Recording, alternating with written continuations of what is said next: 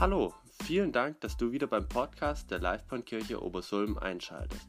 Wir wünschen dir viel Spaß beim Zuhören.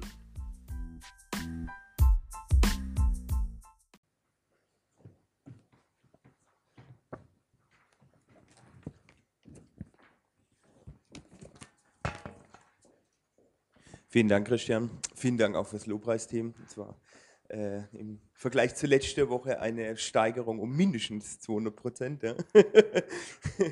ähm, nur als Erklärung, wir hatten letzte Woche ja kein Lobpreisteam und ähm, ja, es ist einfach schön, von wegen, dass ihr uns hier einfach in diese, ja, in diese Zeit mit reingenommen habt. Ja, ich darf euch auch begrüßen zum Gottesdienst. Ähm, ich darf euch begrüßen vor allem zu meiner Predigt. Ich muss ja ganz ehrlich sagen, ähm, ich predige an der Stelle vor allem zu mir selbst, ja, weil das ist ein Thema, äh, was mich ganz besonders selber bewegt eigentlich. Ja. Und ähm, ja, und meistens ist es so, man macht sich natürlich die Gedanken, ja, von wegen, die einen selber auch ähm, ähm, ermutigen oder mit dem man sich selber beschäftigt. Und von daher bin ich jetzt froh, dass wir, ähm, ja, ich möchte einfach auch noch ganz kurz mit dem Gebet beginnen. Vater, ich möchte dir danken, dass du zu uns sprichst und ich möchte dich bitten, Herr, dass du uns einfach die Augen öffnest für deine Liebe. Amen.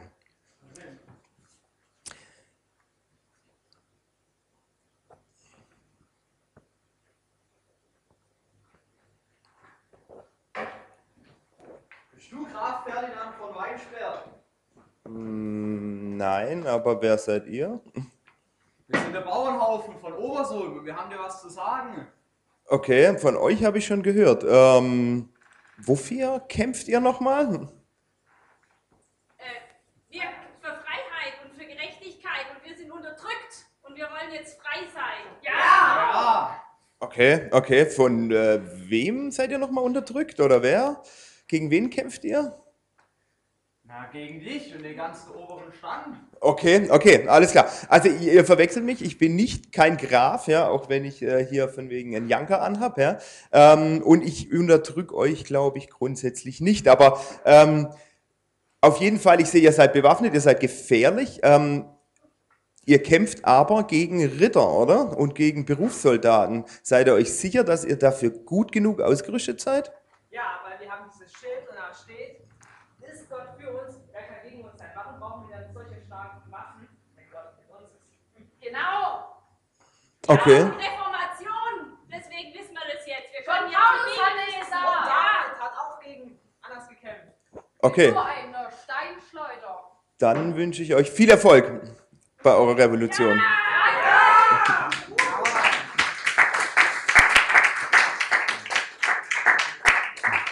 Okay, ähm, kein altes Plakat brauche ich noch. Egal, ich brauche das später. Ähm, ja, das, ähm, unsere kleine Improvisation ähm, hat gespielt im Bauernkrieg. Äh, 1500, anno 1500. Und ähm, ich weiß nicht, wie gut ihr äh, die Geschichte des Bauernkriegs kennt. Ja? Ich musste mich ehrlich gesagt nochmal einlesen. Ja? Aber ähm, was ich noch wusste, ganz grob, ist, es ging für die Bauern leider nicht gut aus. Ja? Die Bauern waren tatsächlich ermutigt, eigentlich vor allem durch die Reformation, durch verschiedene Reformatoren, hatten gehofft, von wegen, dass jetzt ein neues Zeitalter beginnt. Ja? Und sie hatten sich, also ich habe gehört, ähm, ich konnte es leider jetzt äh, den, den, die eigentliche Quelle dazu nicht mehr finden, aber ich hatte in Erinnerung und hatte mal gelernt, von wegen, dass sie tatsächlich sich auf diesen Vers bezogen haben. Wenn Gott für uns ist, wer kann dann noch gegen uns sein? Ähm, und deshalb sind sie natürlich äh, hier mit Mischgabeln ausgerüstet äh, und äh, völlig hilflos unterlegen natürlich gegen Ritterheere angetreten und ähm, ja, und sind jämmerlich gescheitert. Und das, obwohl eigentlich ihre Sache, meiner Meinung nach, ähm, durchaus eine gute war. Ja? Ich meine, Unterdrückung, das kann doch nicht in Gottes Wille sein. Ja? Sklaverei, also in Anführungszeichen, das, der Lehndienst war in gewisser Form eine Sklaverei, das kann doch nicht richtig sein. Und dann gibt es ja auch diesen Vers tatsächlich im Römerbrief. Und wir wissen von wegen, ähm, ja, dass Gott gesagt hat, oder Paulus hat durch äh, gesagt, von wegen, dass wenn Gott für uns ist, wer kann uns denn dann noch aufhalten? Ja? Dann kann es doch nicht daran liegen, dass wir nicht gut genug ausgerüstet sind. Ich selber muss ja ganz ehrlich sagen, ich beziehe diesen Vers auch oft auf mich. Ja? Ich denke auch manchmal, ja, äh, von wegen, Gott ist doch für mich, ja, dann muss es doch auch in der Arbeit klappen. Dann muss ich doch auch diesen Traumberuf, den ich mir vorgestellt habe, dann muss das doch klappen. Ja? Da kann es doch nicht sein, dass ich aufgehalten werde durch irgendeine, äh, jetzt in dem Fall bei mir, eine, eine, eine gewisse Schwäche, Hörschwäche, ja, die mich davon abhält, quasi meinen Traum zu verwirklichen. Das kann doch nicht richtig sein. Wo Gott doch sagt von wegen, dass und Gott ist ja auf meiner Seite, davon gehe ich einfach mal davon aus, wenn er das sagt, ähm, dann muss es doch so sein, von wegen, dass das bei mir im Leben auch alles klappt. Ja? Oder zumindest ähm, im Groben und Ganzen klappt. Ja? Gut, es reicht, äh, ich muss vielleicht nicht unbedingt jedes Mal einen Parkplatz gefunden haben, aber ähm, so Großen und Ganzen muss doch Gott an Segen über mein Leben sprechen. Und zwar auch, auch einen richtigen, konkreten Segen. Ja? Und deshalb äh, habe ich mir diesen Vers ein bisschen näher angeschaut, ja, habe vor allem den Kontext genommen, weil das ist ja leider ein bisschen ein Problem, dass wir manchmal so Verse aus der Bibel nehmen, ähm, womöglich sogar eine Theologie drumherum bauen, ja, ohne so den Kontext wirklich zu betrachten. Und deshalb, Tabea, ähm, darf ich dich bitten, vielleicht ganz kurz, ähm, uns einfach mal den Kontext vorzulesen. Also wir haben heute sozusagen als Predigtext in Römer 8, wer das mitlesen möchte, ab dem Verse 27 bis 39. Also ich habe es auch, Clement, du kannst schon mal die nächste Folie zeigen. Ähm, oh, das ist natürlich unglaublich groß geworden. Ähm, ja, genau, Lisa. Und wir wissen, dass für die, die Gott lieben und nach seinem Willen zu ihm gehören, alles zum Guten führt. Denn Gott hat sie schon vor, vor Beginn der Zeit auserwählt und hat sie vorherbestimmt, seinem Sohn gleich zu werden, damit sein Sohn der Erstgeborene unter vielen Geschwistern werde. Und da er sie erwählt hat, hat er sie auch berufen, zu ihm zu kommen. Er hat sie gerecht gesprochen und hat ihnen Anteil an seiner Herrlichkeit gegeben. Was kann man dazu noch sagen? Wenn Gott für uns ist, wer kann da noch gegen uns sein? Gott hat nicht mal einmal seinen eigenen Sohn verschont, sondern hat ihn für uns alle gegeben. Und wenn Gott uns Christus gab, wird er uns mit ihm dann nicht auch alles andere schenken? Wer wagt es, gegen die Anklage, gegen die Anklage zu erheben, die von Gott auserwählt wurden? Gott selbst ist ja der, der sie gerecht spricht. Wer sollte uns verurteilen? Christus, Jesus selbst, ist ja für uns gestorben. Mehr noch, er ist der Auferstandene. Er sitzt auf dem Ehrenplatz zur rechten Seite Gottes und tritt für uns ein.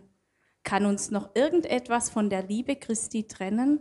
Wenn wir vielleicht in Not oder Angst geraten, verfolgt werden, Hunger, hungern, frieren, in Gefahr sind oder sogar vom Tod bedroht werden. Schon in der Schrift heißt es, weil wir an dir festhalten, werden wir jeden Tag getötet, wir werden geschlachtet wie, Schla wie Schafe. Aber trotz all dem tragen wir einen überwältigenden Sieg davon durch Christus, der uns geliebt hat.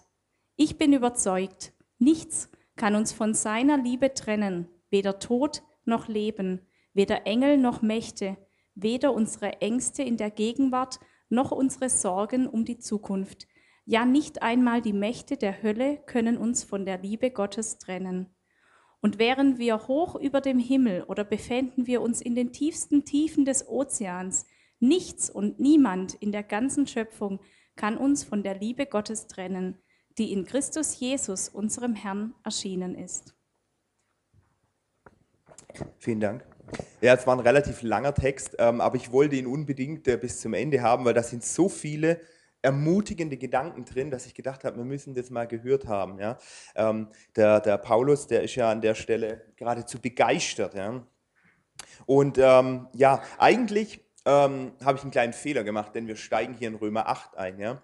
Äh, der Römer 8 hat natürlich auch eine gewisse Vorgeschichte, ja? die erspare ich euch jetzt aber, dass man das nicht auch alles vorlesen müssen, werde ich das ein bisschen zusammenraffen ja? und werde euch ähm, quasi so die Kernaussagen davor ähm, einfach mal noch ein bisschen so erzählen.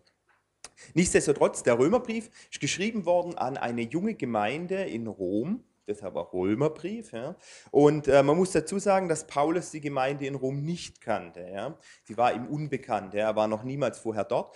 Er hat aber ähm, das Bedürfnis gehabt oder er hat ihnen geschrieben, um ihnen eigentlich sein Evangelium mehr oder weniger, seine Zusammenfassung der wichtigsten Punkte zu schreiben. Ja? Weil es ihm wichtig war, von wegen, dass die Gemeinde in Rom eben weiß, woran sie denn eigentlich glaubt. Ja?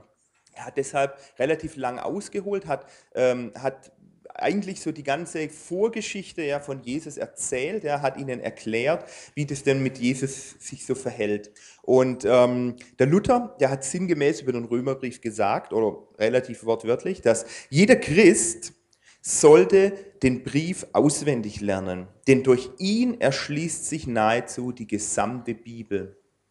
Dem Luther, der war der Brief so wichtig, dass er gesagt hat, ich glaube, er hat es gesagt, jeder, jeder ähm, Ehrenwerte oder jeder, ähm, jeder echte Christ sollte ihn auswendig können. Ja? Ähm, davon äh, verschone ich euch, ihr müsst ihn heute nicht auswendig lernen, ähm, aber es zeigt so ein bisschen, wie wichtig eigentlich oder was für eine zentrale Bedeutung auch dieser eigentliche Brief hat.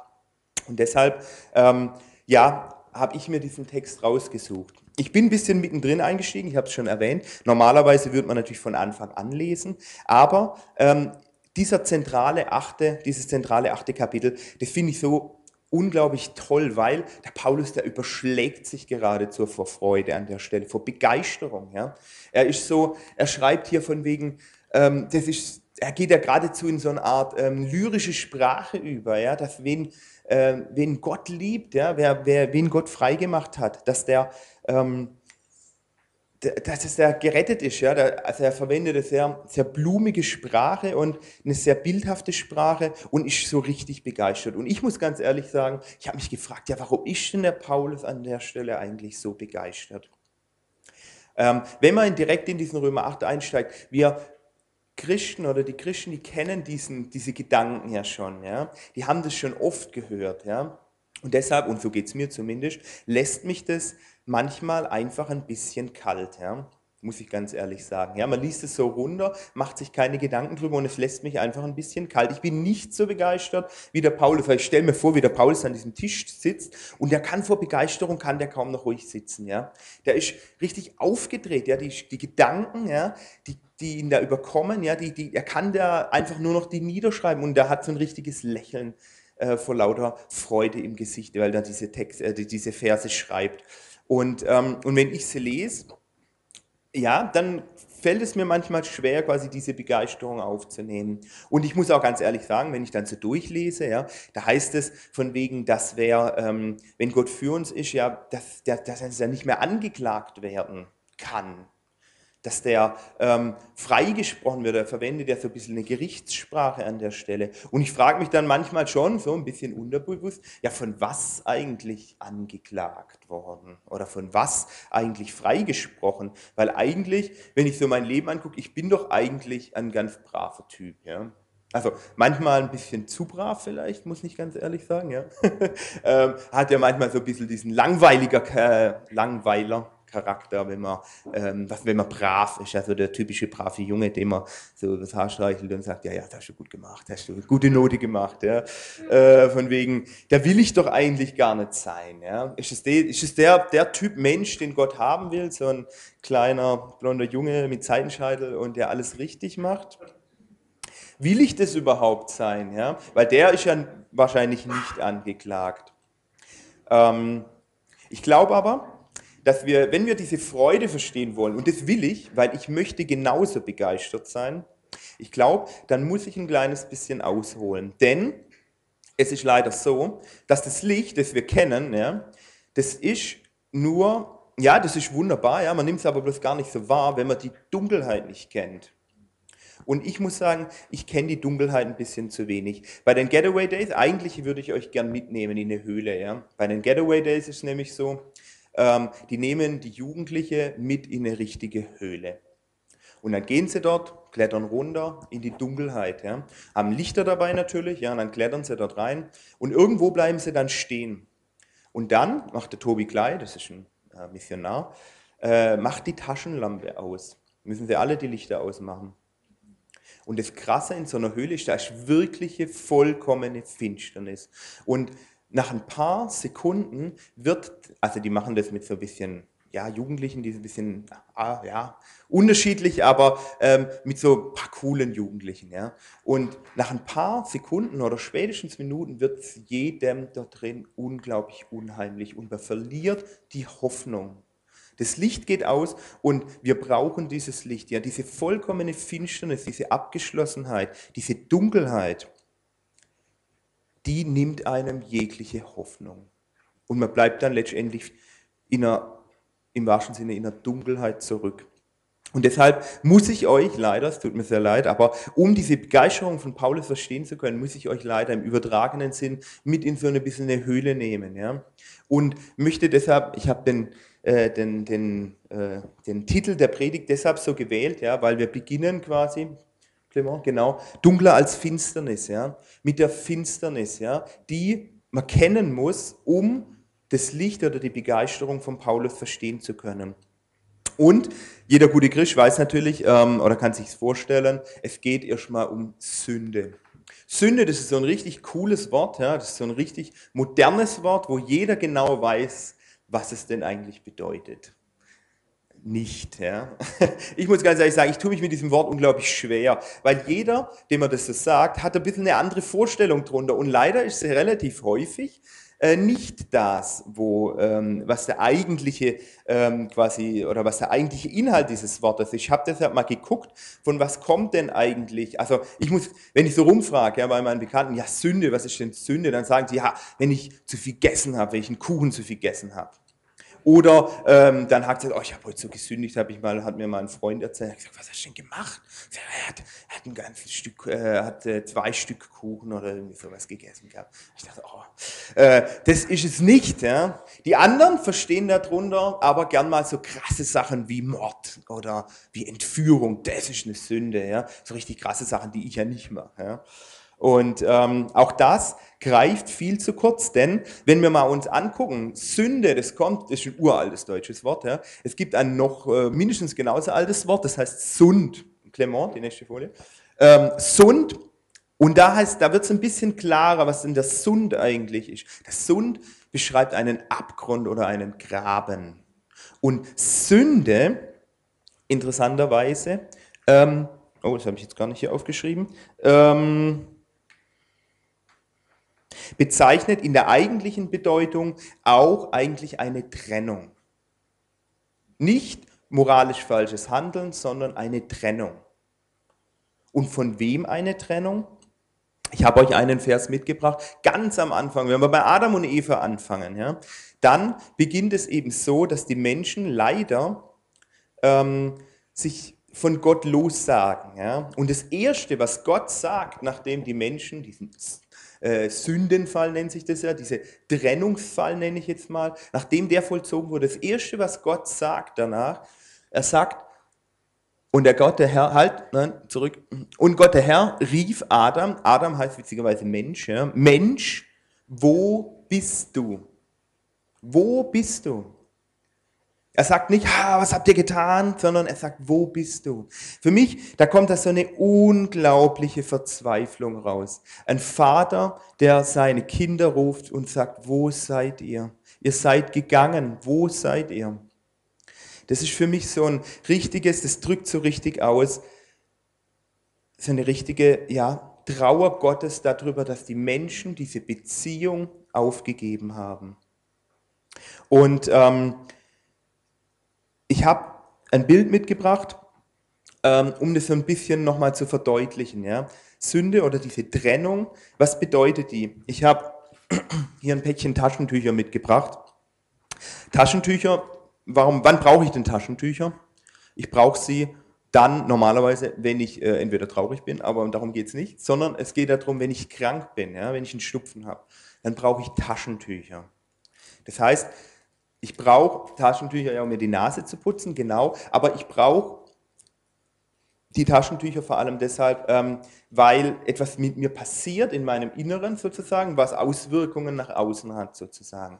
Und diese Krankheit, ähm, die sehe ich gar nicht. Ja? Ich sehe zwar, dass ich mir die Nase putzen muss, aber ich sehe nicht diese Bakterien oder diese Viren, je nach Krankheit. Ähm, die kann ich nicht sehen. Ja? Die sind tief in mir verborgen. Und ähm, ich habe deshalb ähm, dieses Bild mitgenommen, weil das ein bisschen was ausdrückt. Es gibt noch krassere Krankheiten natürlich als jetzt hier Schnupfen. Ja. Es gibt krasse Krankheiten, zum Beispiel mein Vater, der hatte Krebs. Ja. Und am Anfang, da hat man da überhaupt nichts davon gesehen. Der hat ganz normal gelebt, er hat, äh, es ging ihm gut eigentlich, ja, körperlich, er hat davon nichts gespürt. Ja. Aber in ihm drin war diese Krankheit schon am Wirken. Ja. Und man hat es zwar nach außen nicht gesehen, ja, aber es war klar oder es, es, hat sich dann irgendwann gezeigt, diese Krankheit, die hat ihn letztendlich getötet, ja? obwohl ich nach außen hin gar nichts gesehen habe. Und häufig ist es so, dass wir von Krankheit, da nehmen wir nur so diese Symptome wahr. Also zum Beispiel, wenn jemand die Nase putzt, wenn jemand einen Hautausschlag hat, ja.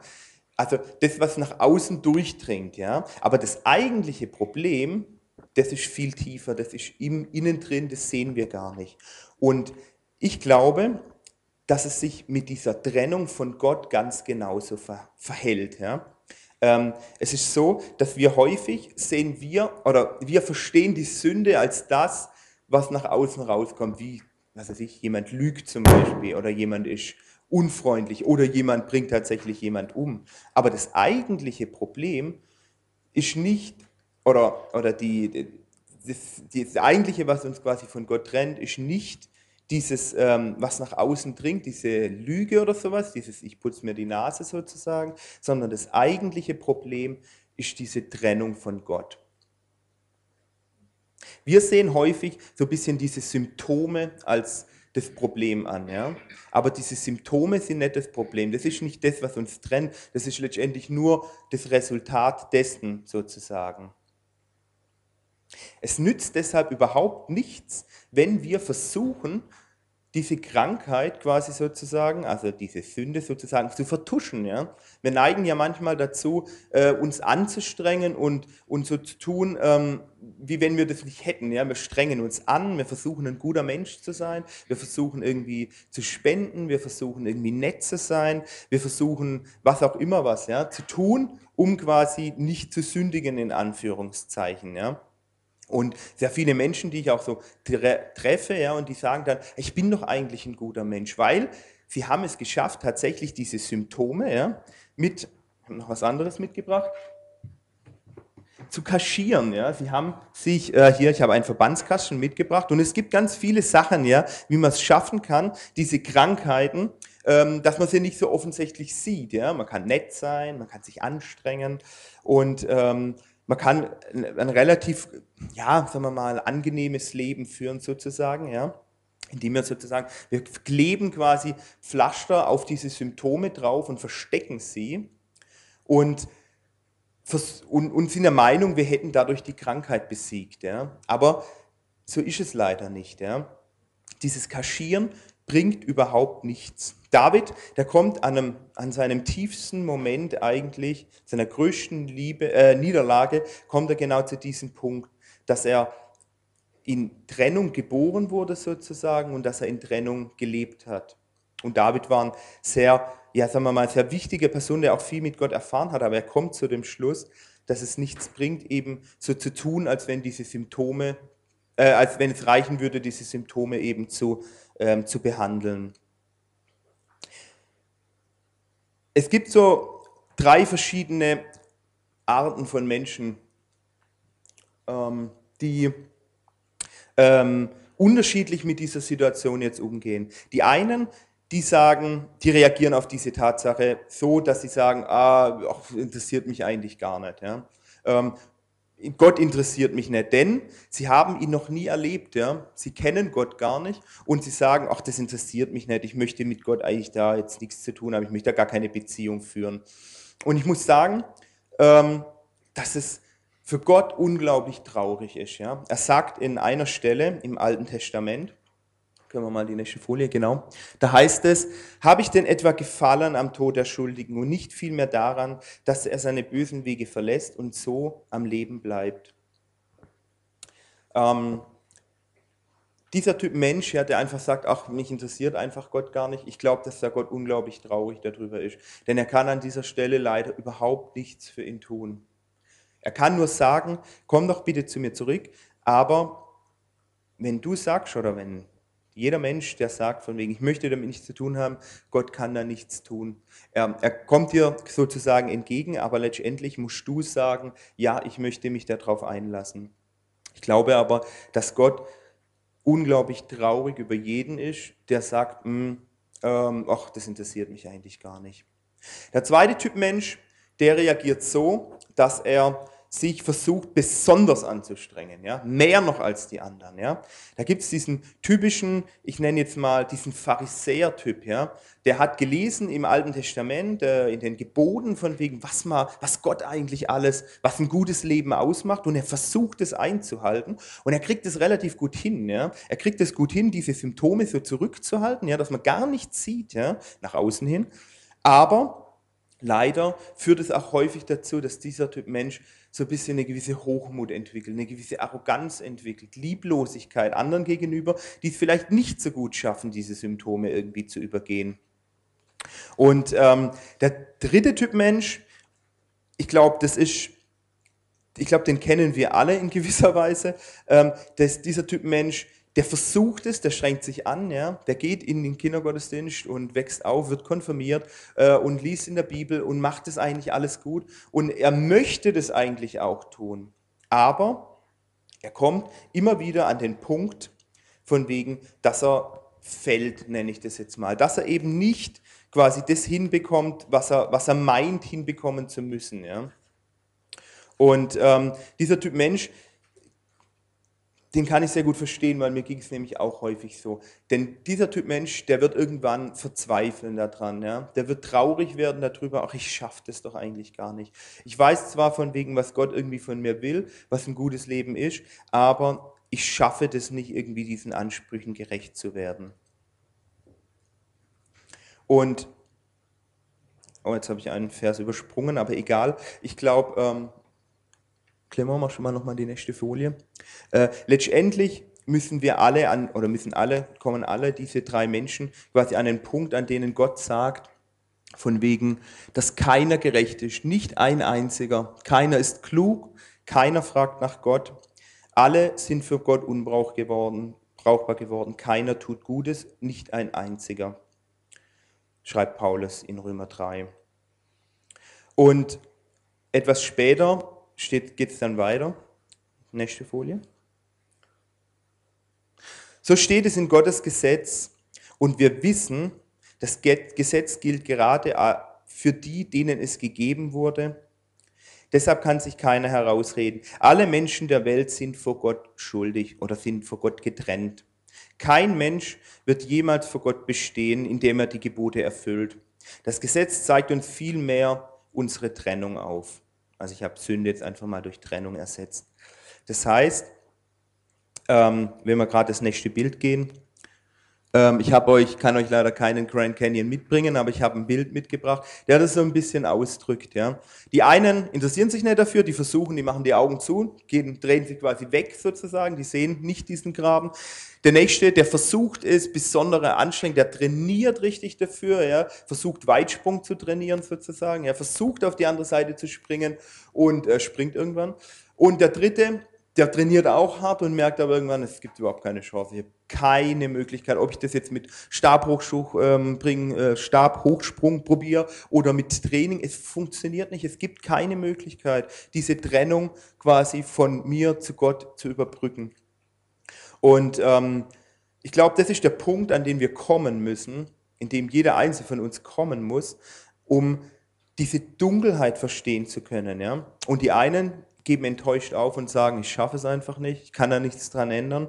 Und die anderen, die bleiben vielleicht dran. Ja? Ein weiteres Bild ist einfach so, wenn ich dann mein Leben angucke, dann ist es ein bisschen wie in, so einem, äh, in einem amerikanischen äh, Krimi-Film, der damit endet, dass die Anklage ein Plädoyer hält. Ja?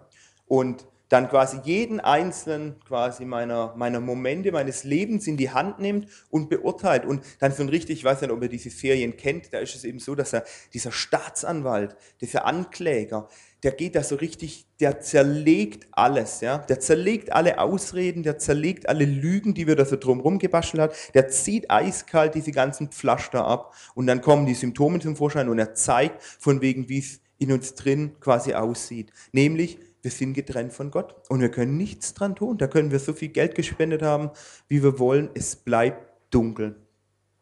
Und wenn wir hier stehen bleiben, dann ist es, glaube ich, so ziemlich die frustrierendste Botschaft, die es überhaupt gibt. Weil sie bedeutet nämlich, egal was ich tue, ich bin quasi getrennt von Gott. Und wenn ich jetzt hier stoppen würde, dann, das, das halten wir gar nicht aus, ja, wir brauchen ein Happy End, ja. Das, das geht doch irgendwie gar nicht, das kann doch nicht sein, ja. Und tatsächlich ist es ja auch so.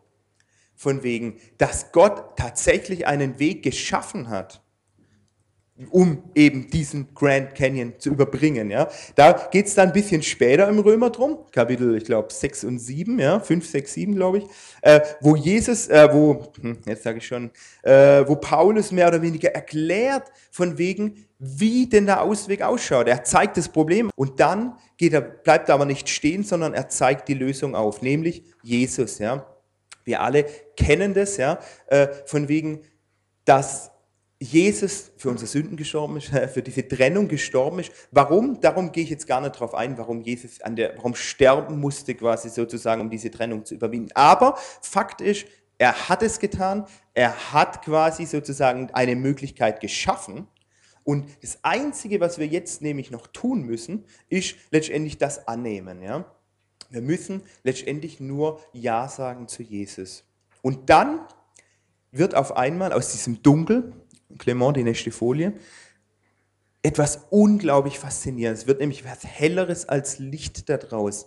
Die Sonne geht auf und es gibt nichts Schöneres, wie morgens zum Beispiel im Wald zu sitzen ja, und zu merken, wie langsam der Tag anbricht, wie auf einmal die Sonne aufgeht. Und ich glaube, genau das hat der Paulus an dieser Stelle ähm, äh, empfunden, als er diesen Römerbrief geschrieben hat. Er hat diese Auswegslosigkeit, in der er selber auch gesteckt hat, gesehen es wurde ihm richtig bewusst, diese Dunkelheit. Und dann wurde ihm klar, diese Dunkelheit ist überwunden worden von Jesus. Wie gesagt, warum, das will ich nicht drauf eingehen, aber es ist so. Und auf einmal geht so diese Sonne im Wald auf, ja, und diese Botschaft wird unglaublich toll.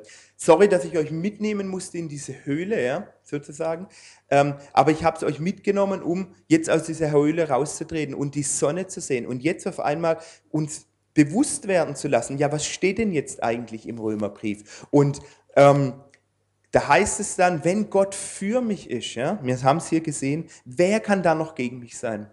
Wenn Gott mich freigesprochen hat, wer kann mich denn da noch anklagen? Und dann ist es ein bisschen, äh, Clement, die nächste Folie, ähm, ich weiß nicht, ob ihr den Film Narnia kennt, ja, es ist ein bisschen die christliche Botschaft verbaut quasi eine andere Geschichte hinein. Und am Schluss ist es so, dass Gott oder Jesus ist, tritt dort als Löwe auf, also tatsächlich als Löwe, ja, man sieht ihn hier, ja, also unglaublich beeindruckend, ein bisschen größer als ein normaler Löwe.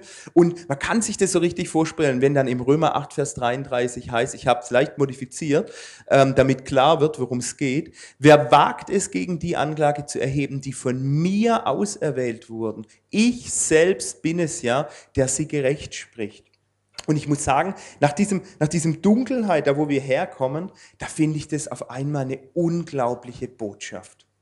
Gott tritt quasi in diesen Gerichtssaal, wir wurden gerade zerfetzt, uns wurde bewusst von wegen, wir werden nicht freigesprochen. Und auf einmal tritt dieser unglaublich große Gott auf und er sagt, Staatsanwalt, wie kannst du es wagen, gegen den Anklage zu erheben, den ich erwählt habe, den ich freigesprochen habe. Wie kannst du das wagen, ja, mit deiner tosenden Stimme, ja? Und die Anklage verschwindet durch ein kleines Hintertürchen, ja? Und dieser Moment, das ist was, glaube ich, was der Paulus an der Stelle im Kopf hatte, ja? Dieses unglaubliche, Gott liebt mich. Egal, was ich getan habe, egal, wie mein Hintergrund ist, er liebt mich und er kann mich tatsächlich auch gesund machen. Und das Schöne ist, mir ist noch eingefallen, ja, wir müssen überhaupt nichts dafür tun.